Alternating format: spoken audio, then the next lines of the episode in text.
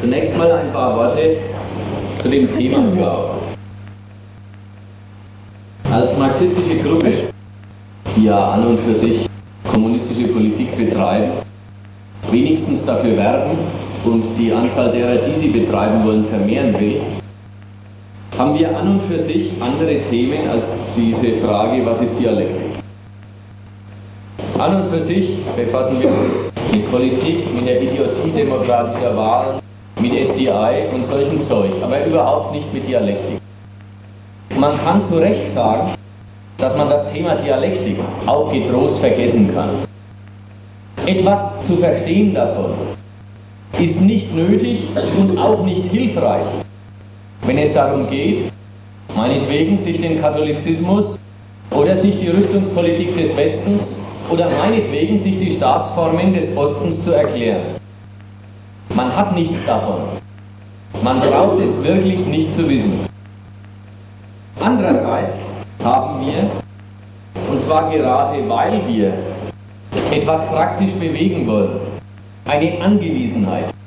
Wir haben nämlich die Angewiesenheit auf, sagen wir mal, die intellektuelle Auseinandersetzung.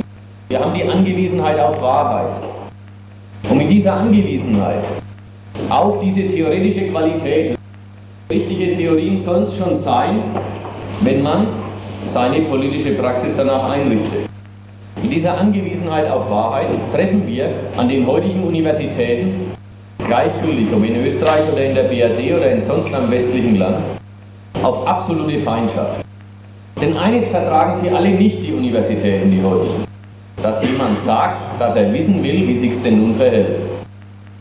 Insofern kämpfen wir noch neben all den Inhalten, die wir vertreten und über die wir uns Argumente ausdenken, kämpfen wir noch gegen die allgemeine Leck mich am Arschstellung zum Thema theoretischer Klärung.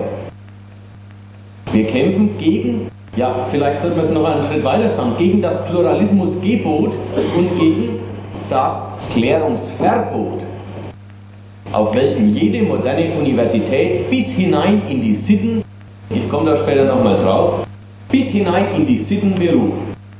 Also in die Sitten, in das, was akademischer Anstand ist. Bis dort hinein beruhen moderne Universitäten heutzutage darauf.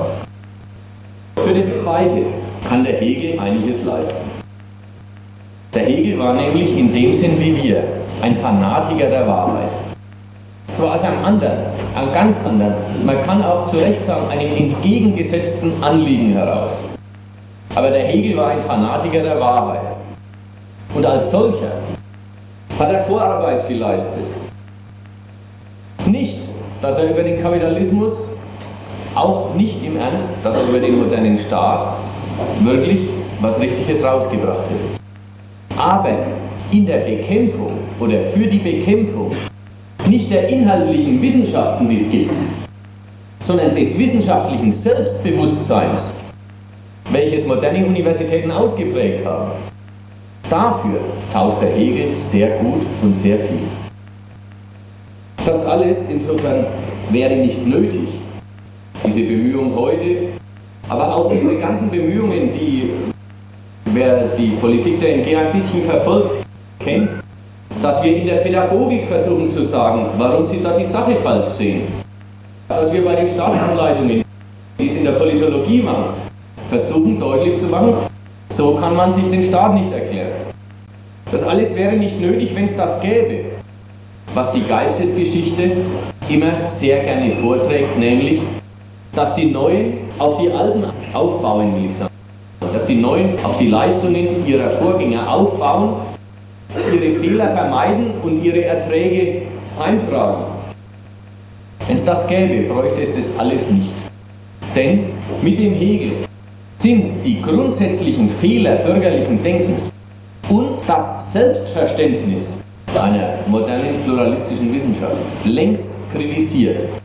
Das ist alles erledigt, 150 Jahre vorbei und kann von jedem, der sich die Mühe macht, nachgelesen werden.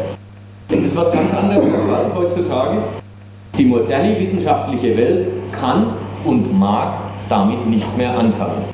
So sehr, dass wir uns schon wieder freuen dürfen, dass Hegel, wenn nicht als Vater, so doch als Großvater des Totalitarismus gilt und dass dem guten Hegel der offensichtlich so wenig geeignet war, ein Beitrag zum demokratischen Wissenschaftszirkus zu sein, dass dem Hegel attestiert wird, er wäre der Ziehvater sowohl von Stalin wie von Hitler gewesen.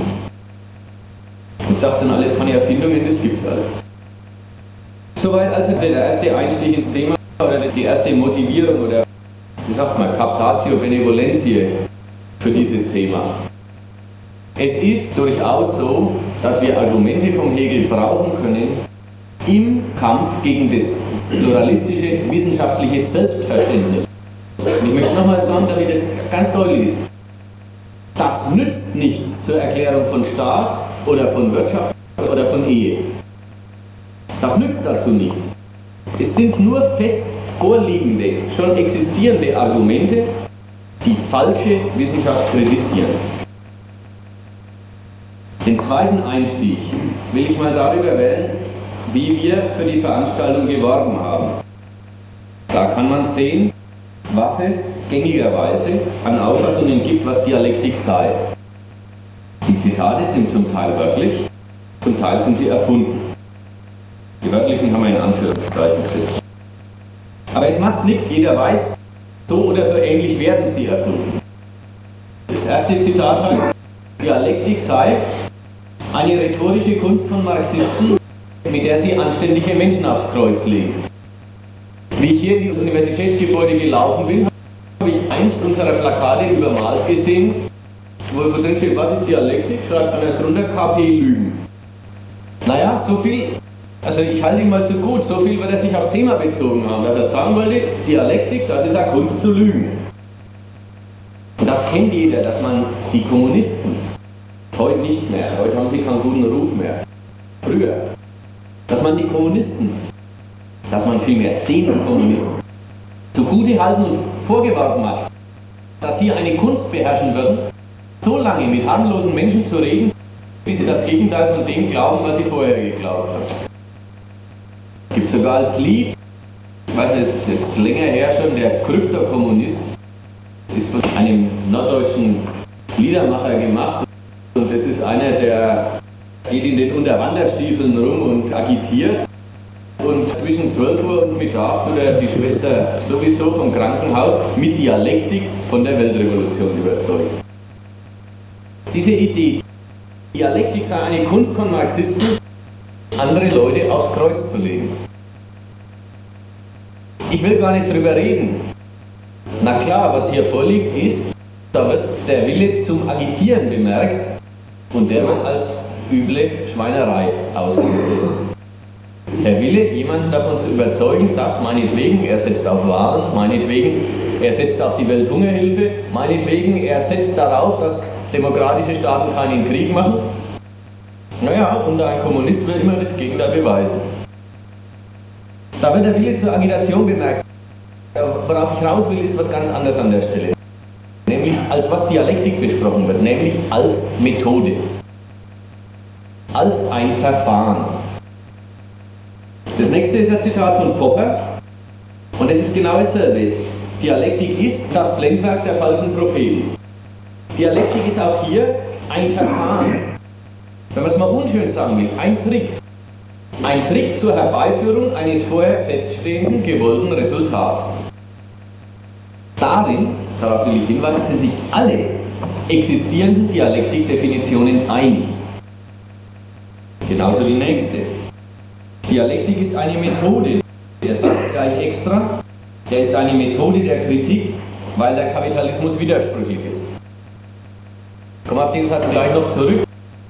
Jedenfalls, die Aussage ist auch hier, es ist ein Verfahren, welches ein vorher gewolltes Resultat herbeiführt.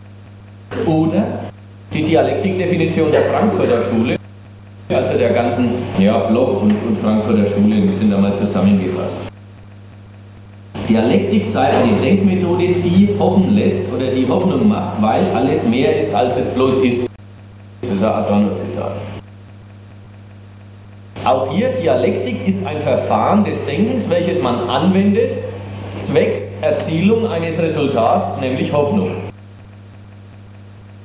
Eine ganz lustige Geschichte, diese Art Bestimmungen von Denken als Verfahren. als Verfahren zur Erzielung von Resultaten, die man sowieso will.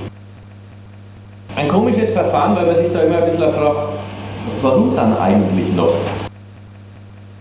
Ja, also wenn die Absicht eh feststeht, einmal speziell das Beispiel mit dem Hoffen. Ja, wenn die Absicht eh feststeht, der Mann will hoffen, Herrgott, dann soll er halt hoffen, aber dann soll er doch nicht auch noch partout verlangen, er müsste eine wissenschaftliche Methode finden, die ihm dies erlaubt. Sein Wille ist ja eh das, das Bewegende da. Philosoph Kassierer. Das hat der Name nichts mit der Sache zu tun. Der Philosoph Kassierer hat diesen Unfug in der unglaublichsten Weise ausgesprochen. Er hat gesagt, was müssen wir, die wir glauben, tun, um glauben zu können? Dem Mann möchte man doch sagen, nichts, guter Mann, du glaubst ja schon. Und das ist derselbe Gedanke mit dem, was, wie muss ich denken, ich, der ich hoffen will, damit ich hoffen kann. Ja Mann, wenn du hoffst, dann hoff doch, aber dann verlang doch nicht auch noch, dass es die Wissenschaft dir, ja, wie sagt man dann, das ist doch ein rein Raustritt. Man muss sich die wissenschaftliche Methode so wählen, damit es rauskommt, was man haben will. Naja, wenn man es vorher reinsteckt, dann kommt es hinten raus. Die ganze Geschichte, Dialektik und nicht nur Dialektik, alle anderen Gedanken als Methoden aufzufassen, nimmt dem Denken erstmal das Entscheidende, dass man doch nach und durch Kenntnisnahme der Eigenart der Dinge, mit denen man sich beschäftigt, die Einstellung zu ihnen sich bildet. Also Beispiel. Die NATO. Ja, vielleicht ist die NATO eine feine Sache, die den Menschen Frieden und dem Osten Spielraum verschafft für seine eigenständige Entwicklung. Ja, vielleicht ist es so. Muss man doch erstmal prüfen, was die NATO ist. Wenn natürlich rauskommt, dass es nicht ist, ist man besser gegen die Nadel.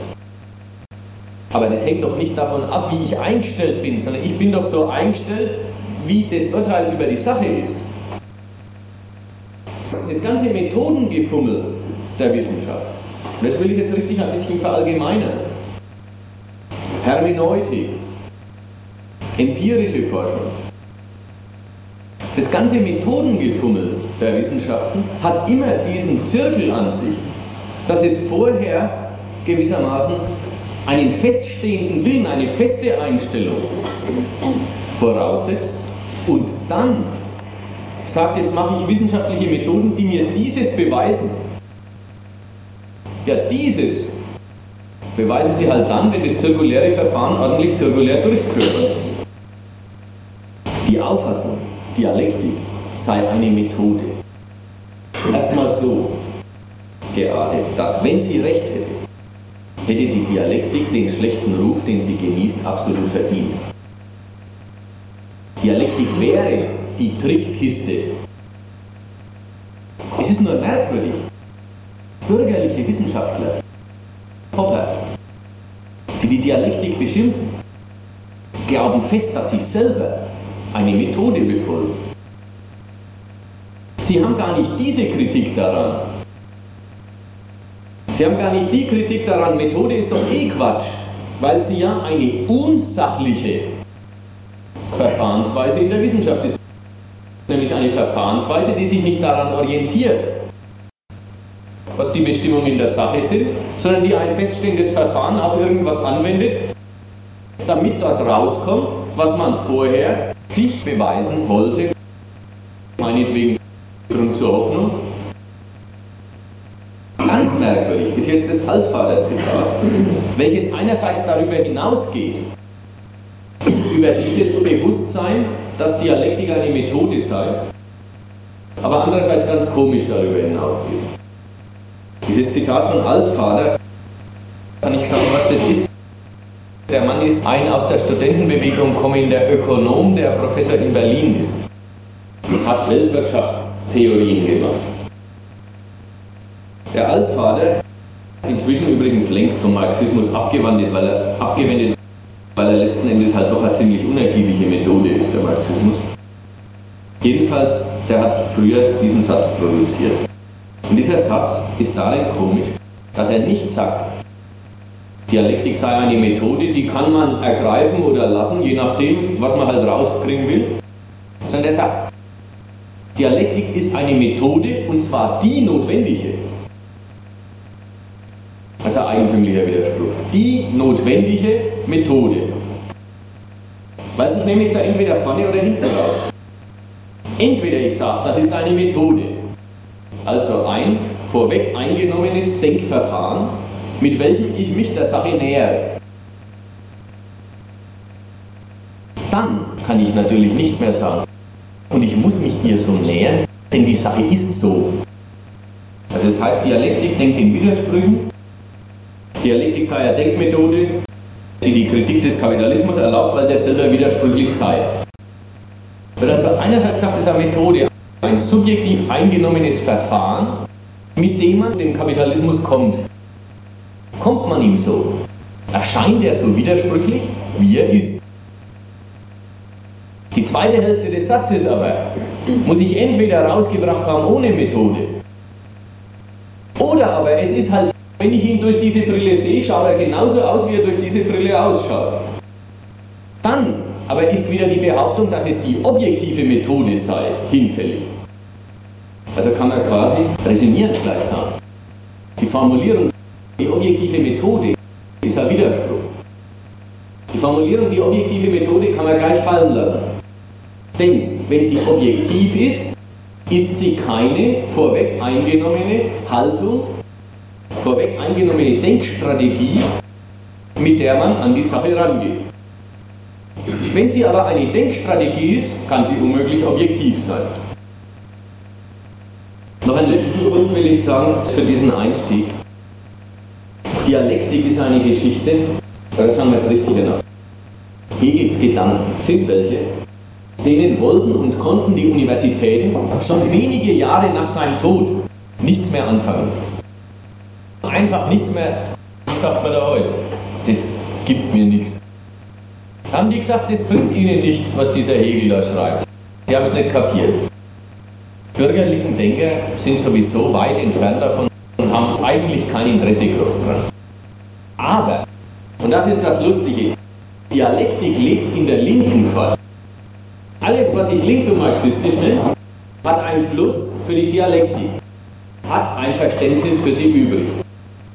Und in der Benutzung, die diese Linke davon macht, in der Benutzung hat die Dialektik endgültig den schlechten Ruf gekriegt, den sie hat. Und in der Benutzung hat sie ihn auch verdient. Also in der Bundesrepublik. Da gibt es die DKP und da gibt es die Jugendorganisation, die heißt Spartakus. Und wenn man mit solchen Leuten diskutiert, dann passiert einem sehr häufig Folgendes. Unser einer sagt zum Beispiel, also hört mal zu, ihr Spartakisten, ihr habt hier ein Flugblatt gemacht, da klagt ihr darüber, dass meinetwegen das Volkswagenwerk so wenig Arbeitsplätze zur Verfügung stellt. Wisst ihr denn nicht, dass Arbeitsplätze Ausbeutungsplätze sind? Entweder man will sagen, der Arbeiter lebt vom Arbeitsplatz und das ist eine feine Sache. Oder man sagt, der Arbeitsplatz ist der Ort, wo der Mensch seine Arbeit abliefert und dafür kärglich lebt und außerdem sehr unsicher. Also man muss sich entscheiden, entweder man will die Arbeitsplätze kritisieren oder man will sie fördern. Beides geht. Sagt einem der Spartakist, ja da musst du dialektisch denken. Zweites Beispiel. Wenn Euro-Raketen in Europa aufgestellt, die Amerikaner stellen auf Bitte zum Beispiel der Bundesrepublik Raketen auf. Das Argument von SPD-Kanzler Helmut Schmidt hieß damals, gleiche Sicherheit im Bündnis. Also wir wollen genauso ein Sanktuarium, also ein absolut unverletzliches Gebiet für die Sowjetunion sein, wie es die Vereinigten Staaten mit ihren Interkontinentalraketen sind. Sagt der Spartacus, äh, Euro-Raketen sind furchtbar und eine einzige Verletzung des nationalen Interesses. Sagen wir, ja was ist jetzt? Nationales Interesse oder furchtbar? Aus nationalem Interesse sind sie noch angeschafft worden. Oder sagen wir Nation, Nation, kapitalistische Nation. Das ist doch die politische Herrschaft, die die Arbeiter zu dem zwingt, worüber ihr sonst immer klagt. Und jetzt fordert ihr schärfere Vertretung des nationalen Standpunkts. Sagen die, musste dialektisch denken. Dieses dialektisch Denken ist eine ganz merkwürdige Art des Arguments, weil es bestreitet nämlich den Widerspruch nicht, den der Kritiker entdeckt haben will. Es ist gar nicht so, dass der sagen würde, nein, da ist kein Widerspruch, du täuschst dich, das geht nämlich prima zusammen, nämlich so und so und so. Das macht er gar nicht. Der sagt, du hast einen Widerspruch entdeckt, stimmt, geht in Ordnung. Aber wir sind Marxisten und haben das Recht auf dialektisches Denken und das kann man uns nicht vorwerfen, dass hier ein Widerspruch vorliegt. Gewissermaßen, das ist Absicht. Also keine Kritik am Platze. Die haben wirklich die Floskel Dialektik dazu gemacht, also zu einer Immunisierungsstrategie gemacht, dass man sich einfach Widersprüche in der eigenen Stellung oder Argumentation nicht mehr vorwerfen lässt. Wenn man noch einen Schritt weiter geht, heutzutage an der Universität, dialektisch ist schon fast ein Wort geworden dafür, wenn einer nicht mehr so recht weiß, wie sich was verhält. Na, ist jetzt das eine die Bedingung fürs andere oder ist das andere die Bedingung fürs eine? Wie steht es mit der Wirkung? Was ist Wirkendes, was ist Bewirktes und so weiter? Wenn man es nicht genau weiß, dann sagt man, das ist dialektisch. Gut.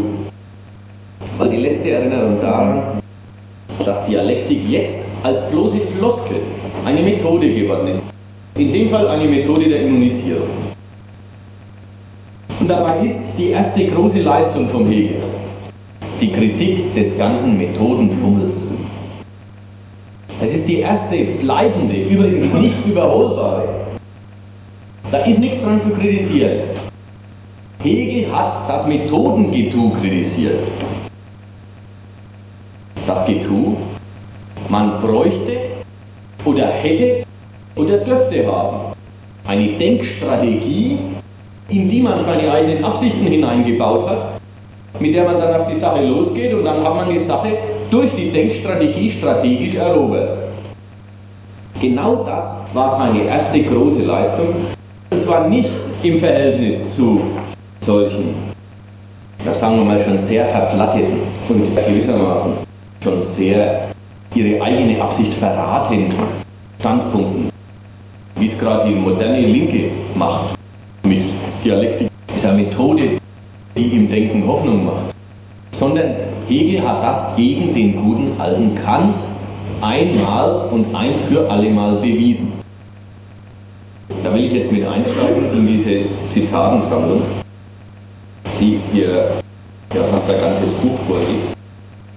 Also Römisch 1, der Fehler aller Erkenntnistheorie und Methodenlehre. Da gibt es jetzt das Zitat. Ich glaube, all die ersten Zitate sind jedenfalls, was Philosophen betrifft, das lernt man heute ja kaum mehr. Jedenfalls das Zeug liest, für solche Stunde sehr bekannte Zitat. Sagt der Hegel da. Dies ist der Hauptsatz der kantischen Philosophie.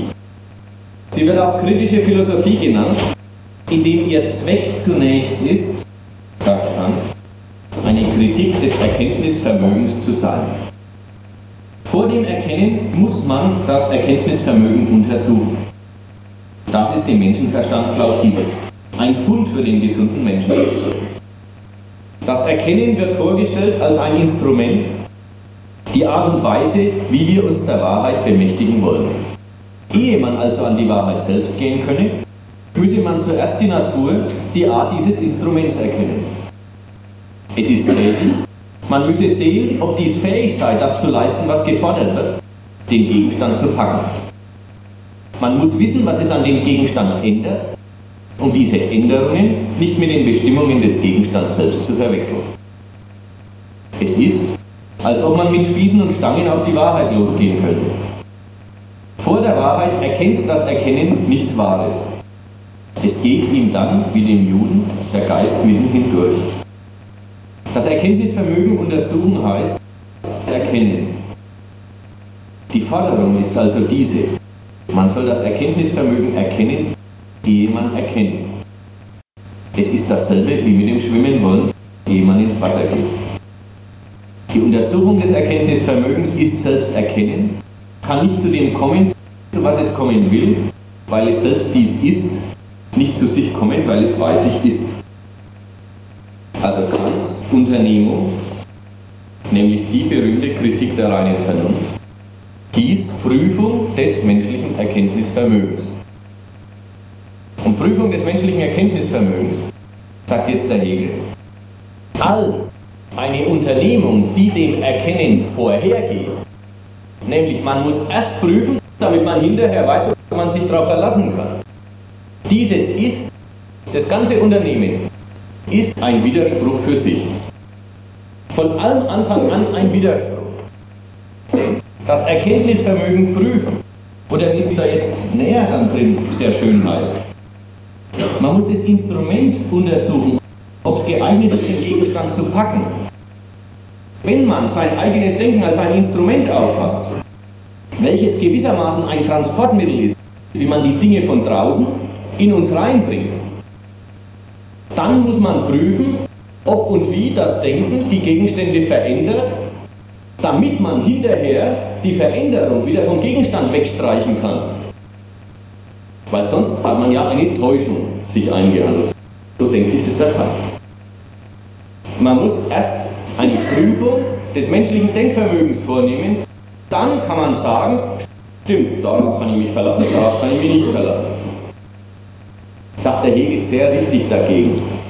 Das ganze Unternehmen ist von vornherein Unfug, weil hier so getan wird, als gäbe es einen dritten archimedischen Punkt. Als ob der Mensch sagen könnte, so denke ich die Dinge, okay. Jetzt habe ich noch ein zweites Erkenntnisvermögen. Von dem weiß ich dann, und so sind sie tatsächlich. Jetzt vergleiche ich mal.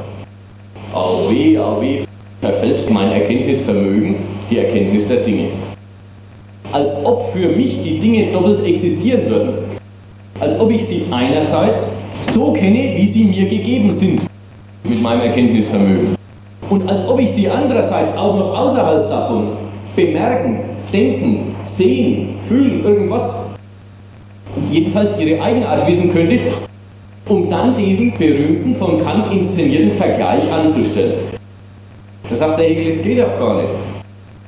Entweder, nein, Punkt, geht nicht, weil der ganze Unfug eben der ist, dass mir die Dinge doppelt gegeben sein müssen.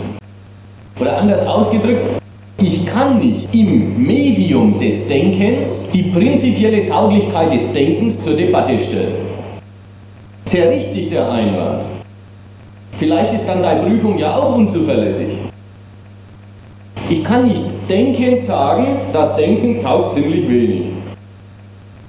Geht nicht.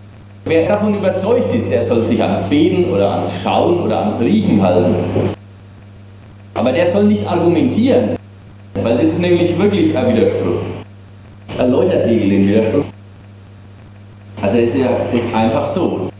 Entweder die Erkenntnis des Erkenntnisvermögens ist selbst erkennend, ist selbst eine wissenschaftliche Unternehmung.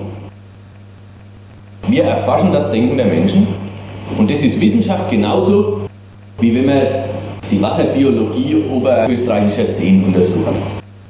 Klar, das Denken gibt es, die Seen gibt es, der Geist wendet sich diesen Gegenständen zu und dann untersucht er sie. Kann er machen. Bloß als Vorbedingung dafür, dass man denken kann, kann es nicht sein. Denn entweder diese Erkenntnis des Erkenntnisvermögens ist selber Wissenschaft, dann ist sie selber der Beweis, dass es die vorgängige Erkenntnis des Vermögens nicht braucht.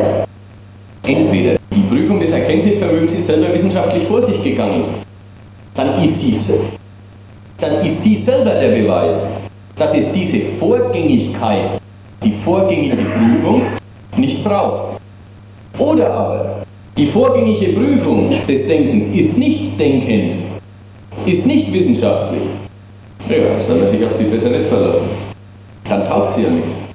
Und das ist diese Formulierung, das Erkenntnisvermögen untersuchen, ehe man erkennt. Das ist der Grundhaken, der Grundirrtum an dem ganzen kantischen Unternehmen. Zitat Nummer 2 befasst sich jetzt damit, was diese Prüfung für ein widersprüchliches Resultat hervorbringt. Eine Prüfung, die das menschliche Erkenntnis erkennen, sagen wir mal das Erkennen, unter den Verdacht stellt, es sei zur Wahrheit nicht fähig und dieses Erkennen jetzt prüft. Wer so denkt, definiert unbedingt das Denken als eine Art Transportmittel. Dadurch, dass er sie als Art Transportmittel denkt, unterscheidet er, und zwar alles ohne Inhalt, unterscheidet er die Sache, über die ich nachdenke und das, was ich von der Sache weiß. Und der Witz, und das unterscheidet Kant ohne einen Inhalt. Aber ich dazu komme, ich noch einen Satz sagen, der dazu passt von Marx. Der Marx hat in einer der Feuerbach-Thesen die kantische Frage nochmal aufgegriffen. Kant sagt, ist eigentlich das Erkenntnisvermögen geeignet, die Welt zu erkennen, wie sie ist. Da sagt der Marx, ob dem Denken als solch gegenständliche Wahrheit zukommt, ist eine scholastische Frage. Ob ich durch Denken die Welt erkenne, wie sie ist, ist eine Frage, kann das Denken sich weder stellen noch beantworten. Also ist die Frage scholastisch, nämlich auf die ist geschissen. Die kann man gleich vergessen. Und dann macht er weiter und sagt, dass das Ding die Welt erkennt, wie sie ist, ob das Ding die Welt erkennt, wie sie ist, beweist es in der Praxis.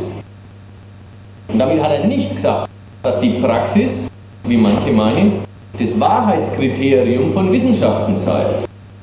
Sondern hat er Marx bloß gesagt, das Denken hat seine eigenen Prinzipien. Man denkt über eine Sache nach. Man kann falsch und richtig denken, aber ob das Denken richtig sein kann, ist keine Frage, die das Denken sich stellen kann. Das beweist es in der Praxis. Also Zitat Nummer 2 befasst sich mit dem, als was der Gegenstand erscheint, wenn man die kantische Prüfung, ob nämlich das Denken geeignet ist, Gegenstände zu kapieren, veranstaltet. Indem aber auf der anderen Seite diese Erkenntnis sich als Erkenntnis nur von Erscheinendem weiß, wird das Unbefriedigende derselben eingestanden, aber zugleich vorausgesetzt, als ob zwar nicht die Dinge an sich, aber doch innerhalb der Sphäre der Erscheinung richtig erkannt wird. Als ob dabei gleichsam nur die Art der Gegenstände verschieden wäre und die eine Art, nämlich die Dinge an sich zwar nicht, aber doch die andere Art, nämlich die Erscheinungen, in die Erkenntnis fielen. Wie wenn einem Manne richtige Erkenntnis beigemessen würde mit dem Zusatz, dass er jedoch nichts Wahres, sondern nur Unwahres einzusehen fähig sei. So ungerein das Letztere wäre, so ungerein ist eine wahre Erkenntnis, die den Gegenstand nicht erkennte, wie er an sich ist. Kants Frage, ist denn das Erkenntnisvermögen eigentlich geeignet, die Dinge zu erkennen, wie sie sind? Wird von Kant beantwortet mit, wir können gar nicht wissen, wie die Dinge an sich sind, weil wir die Dinge nur durch unser Erkenntnisvermögen mitgeteilt kriegen. Das ist seine Antwort, seine Hauptantwort. Also erkennen wir nur so was und so wie die Dinge für uns sind. Aber wie sie an sich sind, das berühmte Ding an sich, das wissen wir nicht. Jetzt sagt der Hegel, wenn man schon sagt, dass das eigene Erkennen ungenügend sei, dass da was fehlt, dass das die Dinge nicht so packt, wie sie sind, dann soll man gefälligst mal sagen, in welcher Weise die das eigene Denken die Dinge nicht so packt, wie sie sind. Dann soll er den Mangel gefälligst bestimmen. Übrigens bestimmt er ihn. Ist das Argument mit der prinzipiellen Unzugänglichkeit der Dinge auch schon wieder weg. Es ist der Trick gewissermaßen der ganzen Philosophie, gewissermaßen das Dogma in die Welt zu setzen, dass wir die Dinge durch unser Erkenntnisvermögen in uns hineintransportiert kriegen. Dass also der Verdacht besteht, die Dinge seien noch was anderes, als sie tatsächlich von uns gewusst sind. Und dieser Verdacht ist eigentlich alles, was der Kant in die Welt setzt. Jetzt sagt der Hegel sein berühmtes Grenzenargument. Er sagt, wenn jemand den Eindruck hat oder gar weiß, dass sein Denken ungenügend ist, dann ist er schon über das hinaus. Denn, und da hat der Hegel völlig recht, wenn einer sich einfach täuscht, dann weiß er es natürlich nicht. Niemand kann sich täuschen und es wissen. Kaum weiß ich, dass ich mich täusche, bin ich ja schon auf dem Weg der Besserung. Kaum weiß ich, dass ich mir eine falsche Meinung gebildet habe, ja, ja, dann muss ich doch in der Kenntnis der Dinge, wie ich sie habe, auch schon einen Hinweis darauf gefunden haben, dass die Auffassung, die ich mir bisher gebildet habe, ungenügend ist. Wie soll man sagen? Die Inkonsequenz von Kant ist nun zu sagen, er wisse einen Mangel der menschlichen Erkenntnis, diesen Mangel aber nicht zu bestimmen. Denn wenn er ihn bestimmen würde, dann würde er ihn auch schon wieder aufgelöst haben. Dann wäre es mit dem Mangel auch schon wieder vorbei. Würde Kant nämlich sagen, was fehlt uns denn an den Dingen? Was merken wir an ihnen denn nicht mit unseren blöden Kategorien? Wäre natürlich Schluss damit, dass das Erkenntnisvermögen ungenügend ist. Oder andersrum ausgedrückt. Den guten Kant muss man immer fragen, woher er eigentlich weiß, dass die Dinge, wie er sie kennt, bloß Erscheinungen sind und nicht die Dinge an sich. Woher weiß er eigentlich, dass das Ding an sich auch noch was anderes ist? Er weiß es natürlich nirgendwoher. Das ist überhaupt sein Dogma. Sein Dogma, nämlich mit der Frage angefangen zu haben, was taugt das Denken überhaupt? Wer die Frage stellt, muss zum Resultat kommen, einiges, aber eben auch nur einiges. Was taugt das Denken überhaupt? Wer, wer die Frage stellt, kommt zu einer bedingten Geltung hinterher, unweigerlich, wegen der Frage. Man muss die Frage, wie sagt man da, beseitigen, aus der Welt schaffen. Man muss erläutern, warum die Frage so falsch ist, wie ich es vorhin getan habe. Und jetzt kommen wir zum dritten Zitat, wo der Hegel gegen den Kant setzt, was eigentlich die Leistung von Kant mit seinem Fehler ist und was stattdessen anstünde. Die Kritik der Formen des Verstandes hat das angeführte Resultat gehabt, dass diese Formen keine Anwendung auf die Dinge an sich haben. Dies kann keinen anderen Sinn haben, als dass diese Formen an ihnen selbst etwas Unwahres sind.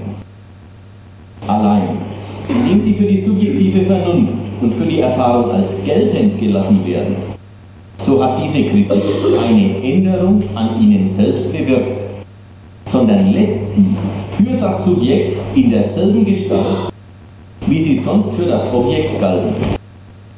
Wenn sie aber ungenügend für das Ding an sich sind, so müsste der Verstand, dem sie angehören sollen, noch weniger dieselben sich gefallen lassen und damit Vorlieb nehmen wollen. Ich weiß nicht, vielleicht muss ich das auch noch einfügen.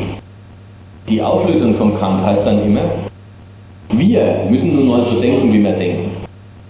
Also denkt man völlig so, wie wir denken. Aber grundsätzlich ist Bescheidenheit angebracht bezüglich der Geltungsbehauptungen dieses Denkens. Also seine Prüfung des Erkenntnisvermögens führt nicht dazu, dass er sagt, also hier werden Fehler gemacht, die lassen wir besser und ansonsten geht alles in Ordnung. Sondern seine Prüfung des Erkenntnisvermögens führt, so generell wie es eingeführt wird, auch gar nicht zu einer Entdeckung bestimmter Fehler, sondern zu ganz generellen Statuszuweisungen.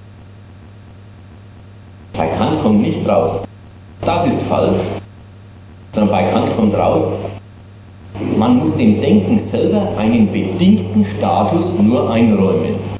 Nämlich, man muss sagen, wir können ja nicht anders, als wir denken. Also denken wir weiterhin so. Aber nebenher pflegen wir das Bewusstsein, dass wir natürlich die Dinge, wie sie wirklich sind, so nicht wissen können. Was sagt der Hegel dazu? Ja, wenn man schon sagt, dass die Kategorien des Verstandes, die Formen des Verstandes verziehen, die logischen Formen ja, der Identität der Dinge nicht erfassen, komme ich später drauf, auf diese logischen Formen. Ja, dann soll man halt gefälligst dabei bleiben, dass die dafür nicht taugen. Aber dann soll man nicht sagen, und sie sind zugleich unüberwindlich. Zu sagen, sie sind mangelhaft, unüberwindlich, ist ein Widerspruch. Und dieser Widerspruch hat eine einzige Wirkung. Der Widerspruch vom Kant zu sagen, mein Denken ist ungenügend, aber unvermeidlich, hat ein einziges wirkliches Resultat. Das ist nämlich die Immunisierung von miesen Gedankengut. Ist einerseits dieser Widerspruch. Entweder etwas ist unvermeidlich, ne? dann ist es Unsinn zu sagen, es wäre ungenügend. Er kann es ja gar nicht wissen. Wenn sein Denken ihn grundsätzlich über die Natur der Dinge täuscht, aber wirklich grundsätzlich, dann lebt er doch in seiner getäuschten Welt herrlich und zufrieden. Dann kann es doch gar kein Bewusstsein von Ungenügen geben. Aber auch umgekehrt. Wenn das sein Denken ihn nicht täuscht, was soll er gefälligst kein Bewusstsein von einem Ungenügen pflegen, von dem er kein einziges Beispiel zu nennen weiß?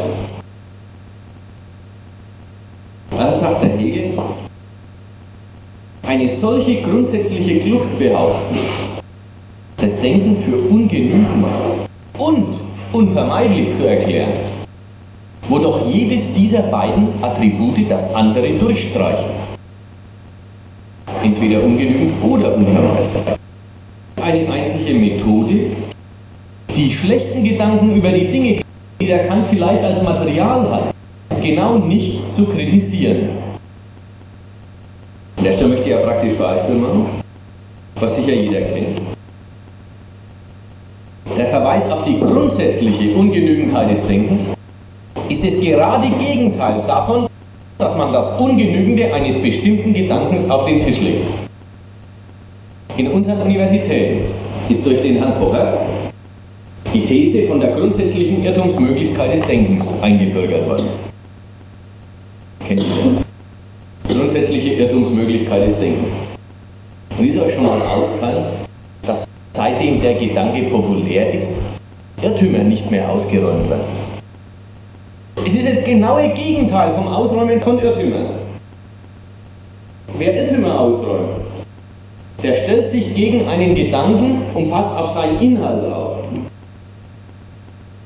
Hört zu, was gesagt wird und sagt, na das leuchtet mir nicht ein, das geht anders, wie du sagst.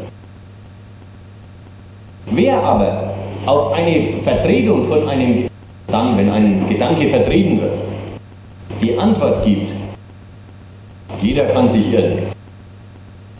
Man merkt doch, was da vorläuft. Dieser Beitrag heißt Abbruch der Debatte. Interessiert mich nicht weiter. Es ist das Argument, du hast recht und ich mal Ruhe.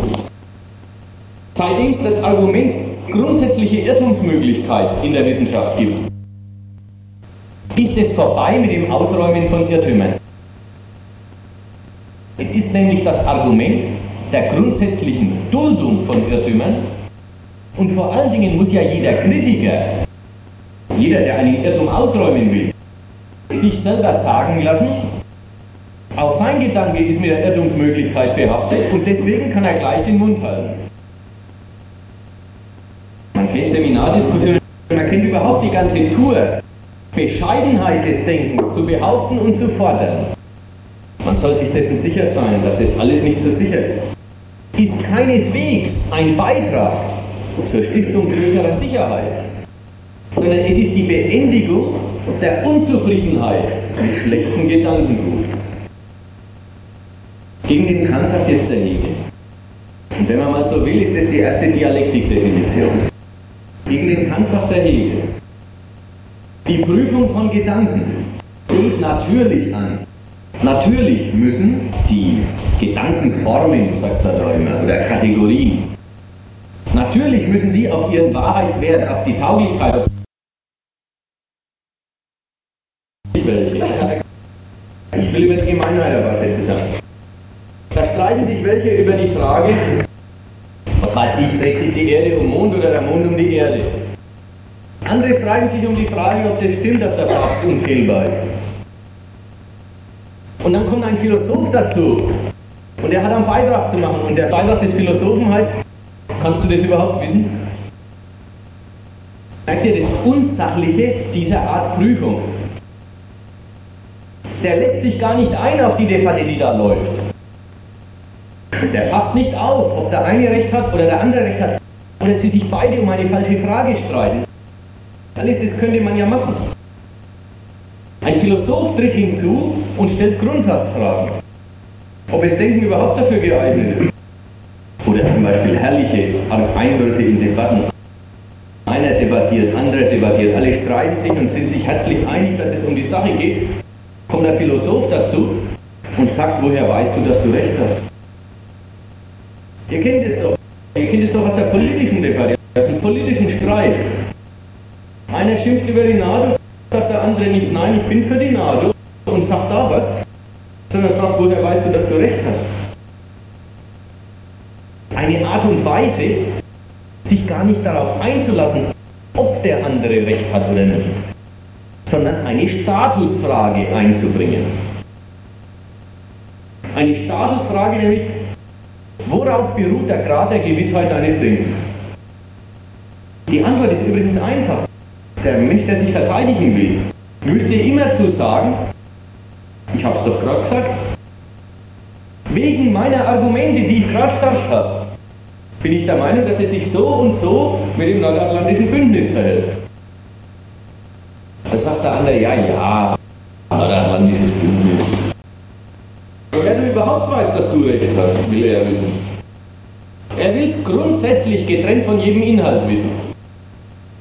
Er will überhaupt nicht fragen, ob auf der Ebene einer inhaltlichen Debatte einer oder der andere oder überhaupt wer recht hat. Er stellt sich, wie sagt man da? Er stellt sich jenseits dazu, er stellt sich von vornherein außerhalb. Möchte den Schiedsrichter spielen, und zwar in einer ganz grundsätzlichen Frage. Nämlich, was ist Denken überhaupt tauglich? Dagegen sagt der Hegel, die Prüfung der Gedanken die Prüfung der Gedankenforming steht sehr wohl an, aber doch nicht durch ein Verlassen der Ebene, doch nicht dadurch, dass man, anstatt sich auf die Gedanken einzulassen, über die Eignung des Denkens für Gedanken überhaupt nachdenkt. Nicht durch den Ebenenwechsel, weil dann kommen doch die ganzen Argumente, die jetzt unter Römisch 1 behandelt worden sind, wieder zum Zuge. Der Ebenenwechsel. Gut, wir betrachten moderne Wissenschaft. Wieder Geschichte aus der modernen Wissenschaft. Wir betrachten alles Denken als Befolgen von Spielregeln. Na, da gibt es Regeln und das Denken, eine Theorie, die ist dann das Befolgen von den Spielregeln, die halt, sagen wir mal, eine empirisch-rationalistische Wissenschaft ihren Anhängern vorgibt. Da kann man prüfen, was kann man prüfen? Die Befolgung der Spielregeln in der Ausführung. Bloß, ob das Wahrheit ist, stellt sich doch sofort die Frage, mit welchem Recht diese Spielregeln. Braucht man wieder eine Metatheorie. Metatheorie, die erklärt die Spielregeln, mit denen über die Spielregeln diskutiert werden darf. Nächste Etage und wieder stellt sich die Frage, ja wie ist es denn, mit welchem Recht diese Spielregeln? Stimmt ja auch, mit welchem Recht. So die Frage. Deswegen kennen das auch moderne Erkenntnistheoretiker, dass an und für sich ein endloser Rekurs der Begründungspflicht in der Normenerlassung für Wissenschaften nötig wäre. Naja, den kann man dann nicht machen, dann muss man irgendwann aufhören. Nur der ganze Unfug kommt dadurch zustande, dass man am ersten Schritt, auf der ersten Stufe, sich auf einen Gedanken nicht einlassen wollte, sondern Spielregeln für Denken debattieren wollte. Daher kommt es. Ansonsten, ob Milch weiß ist oder blau, darüber kann man streiten. Übrigens wenig, was Wahrnehmung ist, ne? Sehr wenig. Kann man sehr wenig streiten. Mehr kann man schon über die Nadel streiten. Nur über die Frage, ob die Regel, na wie soll man sagen, dass man bei der Kausalität immer das Zeitliche nacheinander beachten muss. Ob die berechtigt ist oder nicht. Du bist ja eh schon im, du bist ja eh schon in der Moral von Denken, innerhalb erlassener Vorschriften. Wie sollst du denn darüber streiten? Das ist der ganze Grundhaken der Erkenntnistheorie, dass sie unsachlich ist. Jetzt sagt der Hegel was dagegen und er sagt, die Prüfung der Gedanken steht sehr wohl an. Die Prüfung der Kategorien des Verstandes steht sehr wohl an. Kant, das Anlegen mache ich da nicht streiten. Aber die müssen an ihnen selbst geprüft werden. Und nicht in einer Grundsatzdebatte, ob es Denken überhaupt auf die Realität hat. Denn diese Debatte ist in sich widersprüchlich, wie ich die ganze Zeit jetzt erläutert habe. Hegel sagt, die sind an ihnen selbst zu prüfen und die Prüfung an ihnen selbst besteht in einer einzigen Aktion, im Durchdenken dessen, was da gedacht ist, im Konsequentsein, meinetwegen in dem, dass man die Bestimmungen eines Gedankens festhält und seine Konsequenzen findet. Und dann, wegen der Konsequenzen, und zwar durch den Widerspruch hindurch, entweder den Gedanken fallen lässt oder ihn seines Fehlers, sagt man da, ihn von seinem Fehler befreit. Was jetzt unter Römisch 2 kommt, ist ein Angebot an drei Themen, einmal das, was der Hegel da macht, durchzudenken. Dazu will ich eine Vorbemerkung machen, die ein bisschen grundsätzlich ist. Ich habe immer als erstes Zitat unter diesen A, B und C von zwei, habe ich immer Zitate aus der Wissenschaft, wie sie es gibt, gebracht. Kraft, Trieb, Begabung, Fähigkeit. Weiß jeder, das sind Kategorien, aber wenn er bei den Psychologen oder bei den Pädagogen studieren geht, oder bei den Politologen, oder bei den Soziologen, und sogar bei den Ökonomen, geht es nicht ohne Trieb ab. Diese Kategorien, mit denen wird an dieser Universität erklärt. An dieser und an allen anderen. Jeder kennt die Worte und weiß, dass sie in der Wissenschaft vorkommen und dass sie Erklärungskategorien sind. Selbstverständlich braucht man, um einen Ökonomen oder meinetwegen einen Staatstheoretiker, der sagt, der Mensch ist ein von Natur aus staatenbildendes Wesen. Kennt ihr das? Geht auf Aristoteles zurück und ist eine der Grundauffassungen der politischen Wissenschaft. Während die Soziologie ein anderes Tier hat, der Mensch ist ein Animal soziale. Ne? Kennt ihr? Jede Wissenschaft hat ihr Vieh das bekannt, ja. Jede Wissenschaft ihr Vieh. Die Pädagogik hat zum Beispiel das, wie heißt das, die extrauterinnäre Frühgeburt oder so. Uterine, ja. Ja, Nestflüchter und so weiter. Jede Wissenschaft hat ihr Vieh und das Vieh ist immer, ist immer der Trieb zu genau dem, was dann passiert. Mensch ist ja von Natur staatenbildendes Wesen, sagt nur der Staat. Der Mensch ist eine extra uterine Frühgeburt. Was braucht er?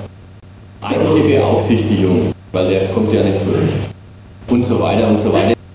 In allen Wissenschaften kommen die ja vor. Erstens. Zweitens, zur Kritik eines Pädagogen, zur Kritik eines Soziologen, brauche ich den Hegel nicht. Denn wenn die Gedanken falsch sind, dann werden sie in dem besonderen Fall, wo sie dort auftreten, genauso falsch sein wie in dem Allgemeinen, wo der Hegel in seinem Buch Die Logik darüber redet, was die Kategorie Kraft oder Trieb eigentlich ist. Es ist nicht nötig, den Hegel gelesen zu haben, um die Kategorie Trieb zu kritisieren. Ganz wichtig. Auch da gibt es ein Methodenverhältnis. Ich muss nicht den Trieb im Allgemeinen kritisiert haben, damit ich den Trieb im Besonderen für eine schlechte Erklärung halte. Gleich mit allen anderen Kategorien, die hier genannt sind ist nicht so, kann auch nicht so sein. Denn wenn das eine schlechte Erklärung ist, dann brauche ich nur an die Sache zu denken und dann werde ich schon von solchen Erklärungen mich enttäuscht fühlen. Gleichwohl, der Hegel schreibt eine Logik und in der schreibt er, die Mängel und Fehler schier aller heute benutzter Erklärungskategorien auf. Er schreibt sie auf in aller Abstraktheit, also jenseits von dem besonderen Inhalt. Es hat einen Vorteil, wenn man sich einmal abstrakt klar macht, hat man dieses ein für alle Mal Verhältnis. Klar, dann weiß man, wenn ein Trieb kommt, das kann schon nichts sein. Das stimmt wohl. Aber es stimmt nicht, und es wäre ganz falsch aufgefasst, wenn man meinen würde, man müsste den Trieb in Hegels Logik kritisieren, um dann später, meinetwegen, die Theorie des Aggressionstriebs, meinetwegen bei Konrad Lorenz kritisieren zu können.